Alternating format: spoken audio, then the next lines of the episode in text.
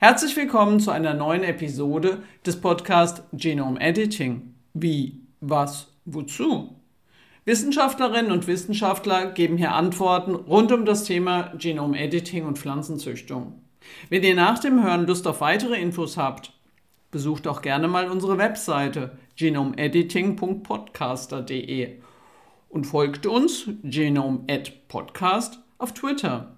Mein Name ist Sabine Schuh und ich stelle drei Fragen.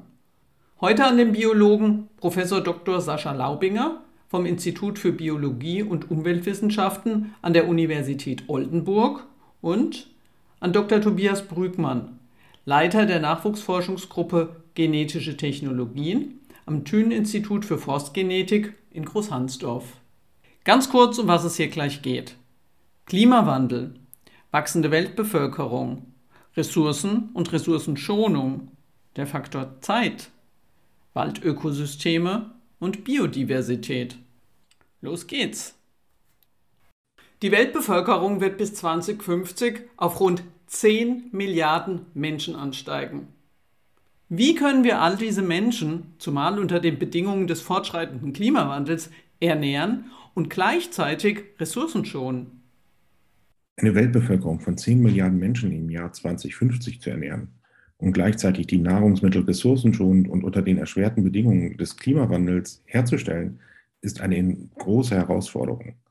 Und solch große Herausforderungen bewältigt man nicht mit einer einzigen Methode. Ich denke, dafür müsste man an verschiedenen Hebeln ansetzen, um dieses Problem dann wirklich in den Griff zu bekommen. Es werden zum Beispiel immer noch viel zu viele Lebensmittel verschwendet und ungerecht verteilt. Und wir produzieren und konsumieren zu viel Fleisch, was auf dem Weg hin zu einer nachhaltigeren Flächennutzung und Landwirtschaft entgegensteht. Zusätzlich müssen wir neue Sorten entwickeln und Technologien der Digitalisierung einsetzen, um zum Beispiel den Einsatz von Pflanzenschutzmitteln zu reduzieren und um so die Biodiversität zu schützen. Ich denke, eine Kombination aller Ansätze wäre, wäre der sinnvollste Weg. Und dazu gehört dann zum Beispiel auch die Züchtung neuer Sorten mit Hilfe der Genomeditierung. Und das könnten dann zum Beispiel Sorten sein, die besonders ressourcenschonend und ertragsstabil unter widrigen Bedingungen sind. In letzter Zeit hört man ja immer vermehrt Kommentare, in denen gesagt wird, dass die Prognosen zur Bevölkerungsentwicklung ja nach unten korrigiert wurden und dass das Problem vielleicht gar nicht so schlimm wird. Dazu möchte ich eigentlich nur eine Gegenfrage stellen. Wenn die Klimaprognosen zum Beispiel von einer 4 Grad Erwärmung auf eine 3,8 Grad Erwärmung korrigiert werden würden, sollten wir dann unsere Bestrebungen einstellen, etwas gegen den Klimawandel zu unternehmen? Ich denke nicht.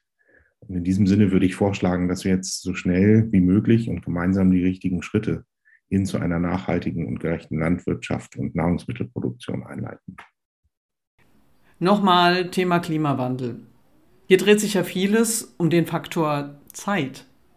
Denn es gilt ja, Pflanzen an die sich rasch verändernden Umweltbedingungen anzupassen. Wie könnten hier speziell Methoden des Genome Editing hilfreich sein? Genome Editing kann die Pflanzenzüchtung beschleunigen, denn Pflanzenzüchtung braucht Zeit. Wenn wir in der Züchtung eine Kreuzung herbeiführen möchten, dann muss die Pflanze blühen und natürlich auch Samen produzieren, damit wir Nachkommen erhalten. Das dauert bei Kulturpflanzen zwar nur einen überschaubaren Zeitraum, aber in meinem Fachgebiet, den Bäumen, dauert das deutlich länger. Bäume blühen erst nach vielen Jahren, teilweise sogar erst nach Jahrzehnten. Bei Eichen dauert das beispielsweise bis zu 40 Jahren und bei Rotbuchen teilweise sogar bis zu 80 Jahren, bis diese Bäume blühen und Samen produzieren. Und bei solchen langen Zeiträumen ist es daher sehr wichtig, dass wir zum einen genau wissen, welche Merkmale bzw. welche genetischen Informationen überhaupt gekreuzt werden und zum anderen, dass wir gezielt Merkmale verändern. Und an diesen beiden Stellen kann Genome Editing hilfreich sein, denn zum einen können wir gezielt Veränderungen von Genen herbeiführen und dabei ihre Funktion aufklären. Das heißt also, welches Merkmal wird durch welches Gen verschlüsselt. Und dieses Wissen ist nützlich bei der Auswahl von Pflanzen für die Züchtung. Natürlich ganz besonders, wenn man so lange Zeiträume einplanen muss.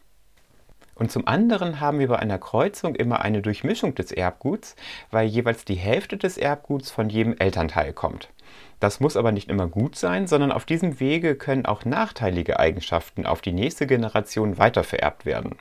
Das Genome Editing kann allerdings einzelne Gene gezielt verändern, sogar auch nur ein einziges Gen, ohne andere Merkmale zu verändern, was sich sonst vielleicht negativ auswirken könnte.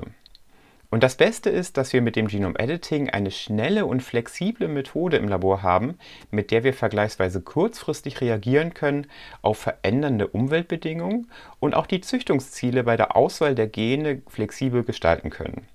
Das heißt also, wenn wir ein bestimmtes Gen entdecken, mit dem wir gern arbeiten möchten, dann können wir unsere Systeme in kürzester Zeit daran anpassen und hier Veränderungen durch CRISPR-Cas beispielsweise vornehmen. Und dadurch macht die Forschung momentan sehr, sehr große Fortschritte in diesem Bereich und bietet viel Potenzial, die drängenden Herausforderungen des Klimawandels anzugehen. Bleiben wir nochmal beim Thema Wald. Global gesehen nimmt die Biodiversität gerade in Waldökosystemen dramatisch ab. Was bedeutet das konkret? Und welchen Einfluss könnten wiederum neue Züchtungsmethoden, wie beispielsweise CRISPR-Cas, auf einen solchen Prozess nehmen?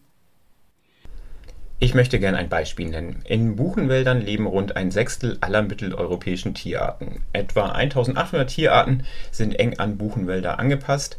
Im Winter ernähren sich 26 Vogelarten und 17 Säugetierarten von Bucheckern.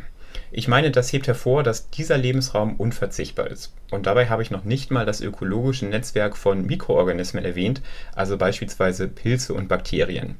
Ihre Vernetzung ist bislang kaum erforscht.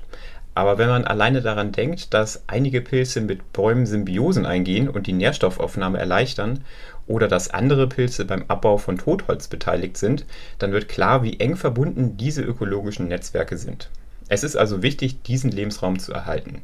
Aber, um beim Beispiel der Buchen zu bleiben, nach Zahlen von 2018 zeigen etwa 80 Prozent aller Buchen in Deutschland Anzeichen von Kronenverlichtung, also einer Schädigung dieser Bäume.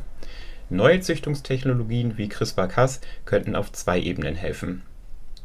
Zum einen in der Forschung. Mit CRISPR-Cas können wir, vereinfacht ausgedrückt, Gene ein- und ausschalten und so ihre Funktion charakterisieren. Mit diesen funktionellen Informationen, die die bloße DNA-Sequenz nicht verrät, können wir Prozesse und Mechanismen in den Pflanzen besser verstehen. Wir können so beispielsweise lernen, welche Mechanismen bei Trockenheitsstress in den Bäumen ablaufen und welche Gene daran beteiligt sind. Nach diesen Genen kann auch in Pflanzenmaterial gesucht werden, das für die Vermehrung von Bäumen verwendet wird, also beispielsweise in Samen. Indirekt unterstützt die Forschung mit den neuen Züchtungstechnologien so die konventionelle Forstpflanzenzüchtung.